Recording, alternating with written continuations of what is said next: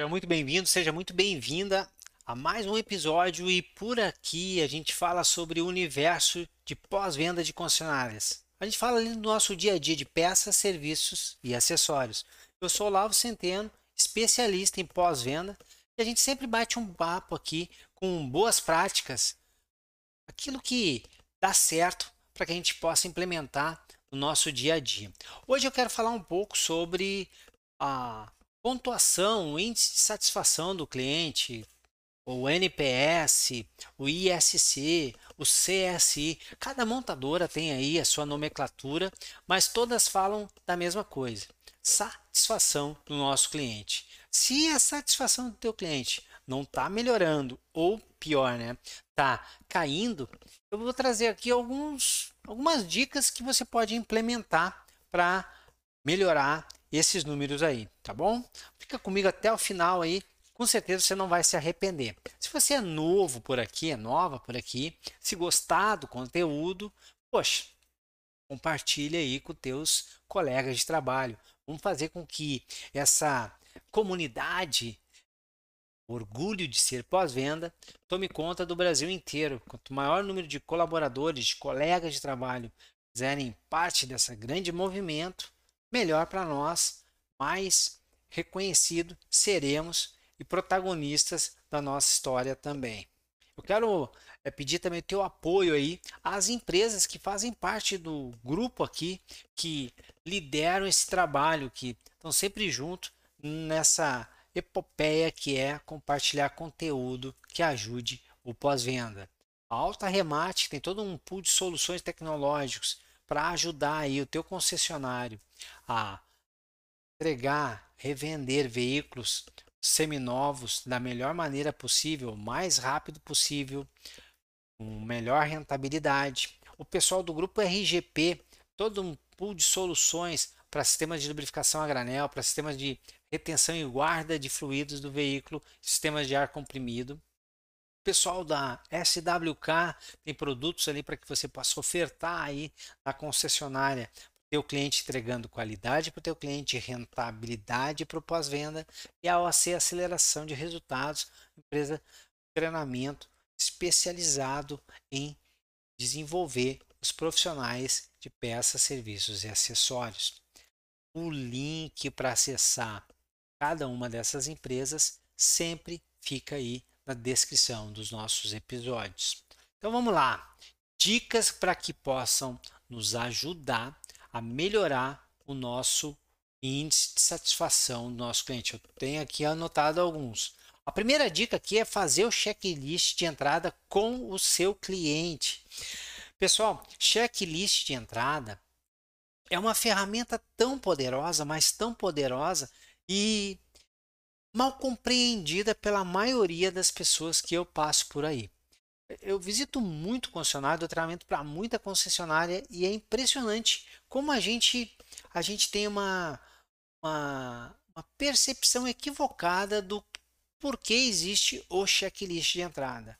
O checklist de entrada ele tem que ser feito pelo profissional do atendimento. Você é consultor de serviço, você é o técnico que acaba fazendo o atendimento para o teu cliente, tem né, uma montadora que é assim.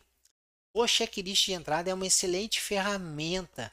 É uma ferramenta para mostrar para o cliente que você já está trabalhando e fazendo uma inspeção. Checklist, ó, checklist de inspeção de entrada.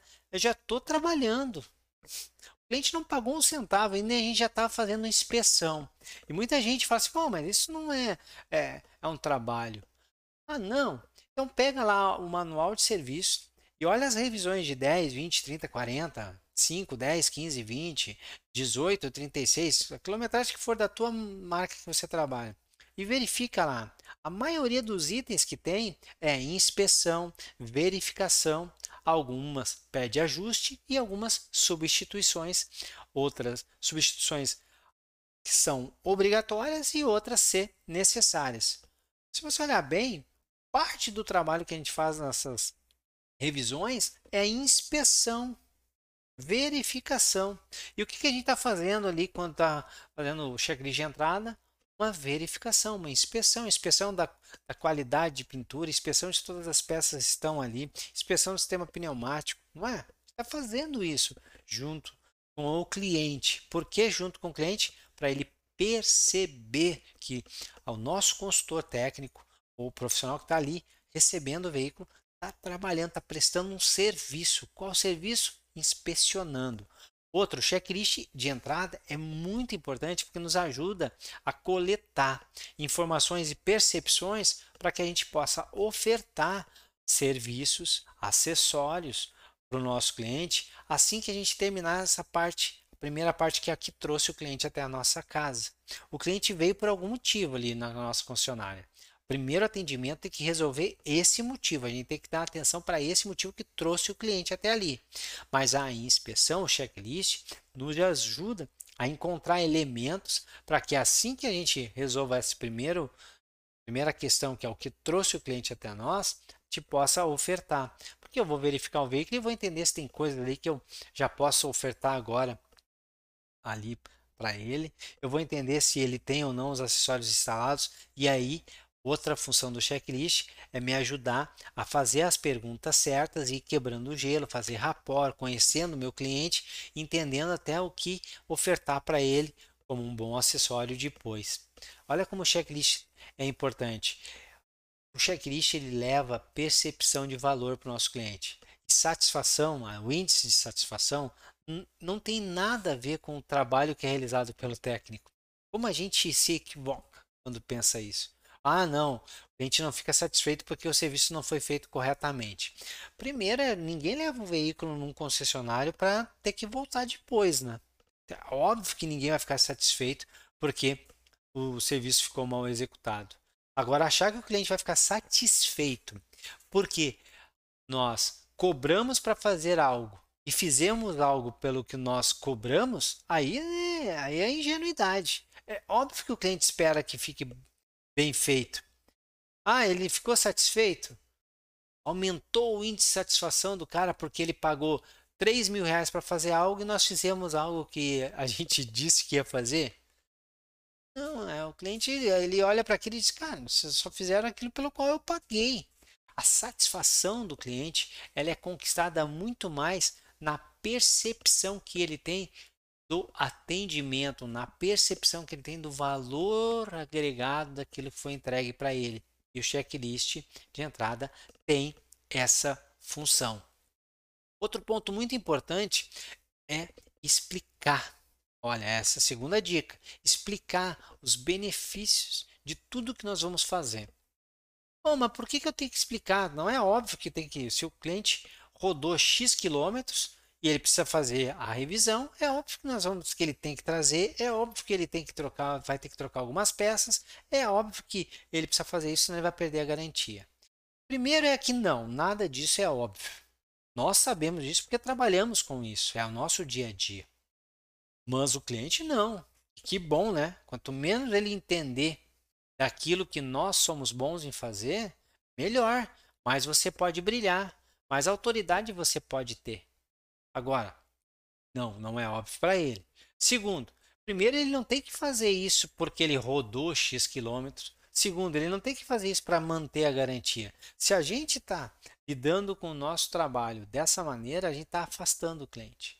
A gente faz revisões nos veículos para que ele possa rodar mais X quilômetros. A gente está vendendo o futuro, não cobrando ele porque ele fez alguma coisa no passado. Não estão punindo ele. Não, só rodou 10 mil quilômetros, tem que trocar o óleo. A punição.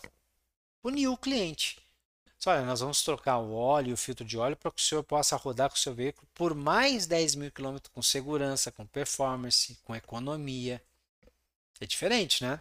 Então, entender isso, aceitar isso e passar dessa maneira para o cliente faz com que o índice de satisfação cresça, porque o cliente começa a perceber valor naquilo que nós estamos falando valor naquilo que nós estamos fazendo, não preço, valor.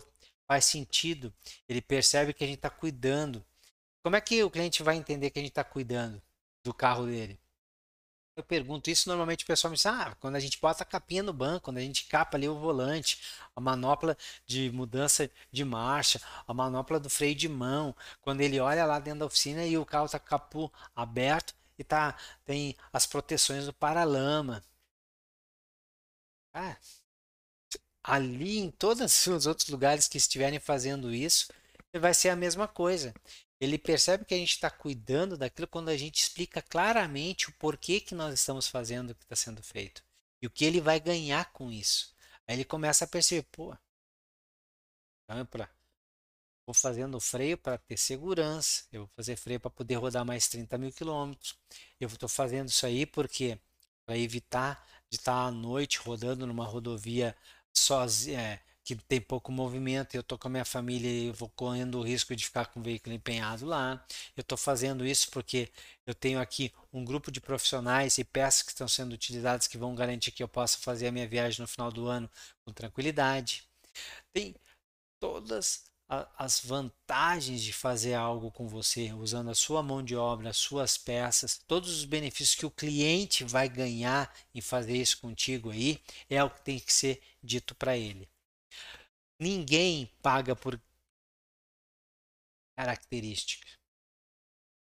Ah, uma peça é XPTO, é feita de não sei o que. O cliente pensa, ah, legal. Mas ele não entende porque que ele tem que pagar aquilo ali. Ah, o nosso acessório é feito assim, ele é feito para o seu carro, ele, ele, eu lhe dou 12 meses de garantia. Pô, mas o acessório Mukirana que tem lá fora, o cara também diz, ah, dou 12 meses de garantia. O cara também fala só, é, é para o carro lá. Você tem que encontrar outros argumentos que o cara lá fora não tem para dar, não utiliza. Você vai utilizar. Por quê? Por que o cliente optaria em consumir os nossos serviços, as nossas peças, os nossos acessórios e não o que está sendo oferecido em outro lugar? Quais são os benefícios que ele ganha em fazer isso com a gente? E não é para manter a garantia do carro. Essa escravidão da garantia. Outro item importante para melhorar o índice de satisfação, ou pelo menos para evitar que ele caia. Atualizar os clientes constantemente. Nós já temos aqui é, postagens, podcasts e vídeos falando sobre isso, a importância de manter o cliente sempre informado o cliente precisa estar tá constantemente sendo abastecido de informações sobre o que está acontecendo com o veículo dele, principalmente cliente de funilaria e pintura, em que o veículo fica um tempo bem grande ali conosco. Pô, tem cliente, a maioria dos clientes que a gente vê reclamando no mercado, o cara não reclama porque levou é, 45 dias para consertar um veículo. Claro que ele tem essa, essa esse problema. É um problema para o nosso cliente ficar 45 dias sem o veículo. E sim, eu sei que você vai dizer, ah, mas é porque a montadora não me entrega a peça, porque a seguradora não autoriza o serviço, e blá, blá, blá, toda essa história. E é verdade, tudo isso é verdade. Só que o nosso cliente, ele continua sem o veículo. 45 dias. Só que ele fica louco da vida, porque quando vai conversar com ele, ele fala assim, cara, eu não sei o que está acontecendo, eu não sei o que estão fazendo no veículo, eu não sei por que, que leva tanto tempo, eu não sei de nada. Então, principalmente veículos em que ficam aí mais de uma semana conosco, é fundamental estar tá sempre dando feedback para o cliente.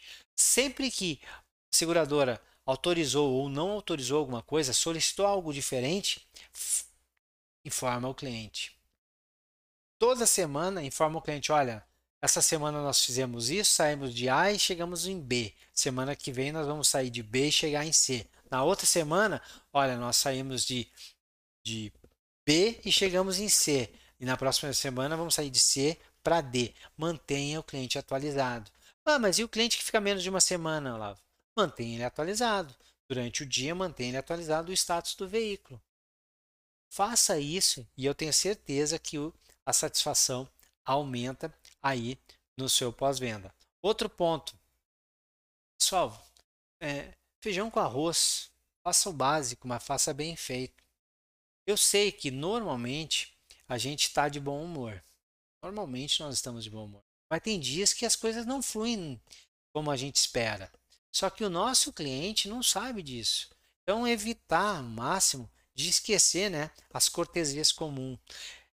A gente já está ali há, há 10 horas, já é quinta-feira, a gente já está quatro dias fazendo a mesma coisa, a gente trabalha no pós-venda já há 10 anos. Sim, tudo isso é verdade, mas o cliente é a primeira vez que ele está vindo na sua casa, é a primeira vez que ele está conversando contigo. como é que nós vamos atendê-lo? Cara, sabe, servir ao cliente é fundamental. Energia, brilho no olho, sorriso, vontade. Pô, mas não tô legal naquele dia. Então fica em casa. Ah, mas o meu chefe, cara, só, se não tá bem, não atenda. Não atenda. Pô, mas eu sou obrigado, eu preciso estar tá ali. Então, policie-se. Sabe por quê? Porque normalmente muitos dos motivos que fazem a gente não estar tá bem naquele dia, salvo um acidente, uma fatalidade, mas a maioria dos, tirando isso, que fazem a gente não estar tá bem, esses motivos só vão piorar se a gente não tratar bem o nosso cliente, ser, ser punido por isso, ser cobrado por isso ou até perder o nosso trabalho por conta disso. A maioria dos motivos que fazem a gente não estar bem naquele dia só vão piorar. Então a gente tem que se policiar ao máximo, ao máximo, para atender bem o nosso cliente, mesmo não estando bem naquele dia. Outra dica aqui, ó. Peça para o cliente, peça para o cliente, eduque o cliente sobre pesquisa de satisfação e peça para ele responder com veracidade. Peça para ele deixar assim os comentários nas redes sociais, porque isso ajuda, pessoal. Quanto mais informação sobre o que vocês fazem, mais gente feliz, mais gente, mais cliente contente, mais cliente satisfeito, fazendo comentários, mais fácil será atrair novos clientes. E sabe o que acontece? Olha só, quando um cliente quando alguém está vindo até a nossa concessionária e ele foi bombardeado de boas informações, mesmo que a gente cometa algum deslize, na cabeça dele vai estar tá assim: pô, não, mas eles vão dar um jeito. E aí a gente resolve. E o cliente, pô, aconteceu um detalhezinho lá, mas os caras são bons mesmo. Quando ele vem sendo bombardeado de coisas ruins, ele olha nas redes sociais e estão só falando mal da gente, e chega ali e a gente comete um pequeno deslize com ele, o cara vai dizer: Eu não devia ter trazido mesmo aqui, cara. Esses caras não são bons mesmo. E a verdade aconteceu a mesma coisa, só um deslize. Só um deslize. Por isso é importante manter as redes sociais abastecidas com boas avaliações. Mas precisa pedir para o cliente fazer isso. Precisa educar o cliente que vão acontecer pesquisa de satisfação e pedir para que ele seja sincero ali. Outro ponto e último desse nosso bate-papo aqui é perguntar para o cliente. Perguntar para o cliente ali, dependendo do teu atendimento, pergunta para o cliente como é que foi o, o atendimento. Se a gente conseguiu entregar aquilo que ele estava esperando, desde a hora em que ele foi fazer o agendamento até agora que a gente está entregando isso para ele. Ah, não, mas a empresa faz a pesquisa de satisfação, Olavo. Você, você ganha o seu dinheiro através do teu trabalho. Pô, você precisa saber agora ali já. Quanto tempo leva? Olha só, acabei de te atender. E aí eu chego e digo: Bom, agora que já, já fizemos tudo o que era necessário, deixa eu lhe perguntar rapidamente. Como é que foi o, a sua experiência conosco aqui desde o do momento do agendamento? É muito importante para mim entender isso. Ele vai falar, olha, levei que 30 segundos. Ele vai falar, ah, não, foi tudo bem, não sei o quê. Pode ser que tu diga assim, ah, mas ele mente ali, ele quer ir embora. Tudo bem, mas alguns vão dizer Ó, cara, pô, eu tava, eu tive um problema assim, pô, aconteceu isso, aconteceu assado. E aí você já tem a informação. Não vai esperar uma semana, 15 dias, 30 dias para uma pesquisa. Três meses, às vezes, para vir alguma coisa da montadora dizendo: olha, aquele cliente falou mal. Três meses depois, o que, que eu vou fazer com três meses depois? 15 dias depois? 30 dias depois? Agora, ali ao vivo, no calor, é mais fácil de tomar uma decisão. Até porque o cliente vai falar alguma coisa eu já posso, já posso ali tentar resolver, amenizar o que não ficou bem feito. São dicas que podem ser implementadas e que, se você perceber bem, ajudarão em muito em aumentar o índice de satisfação aí dos seus clientes. Sucesso, muitas vendas, a gente se vê aí no próximo bate-papo.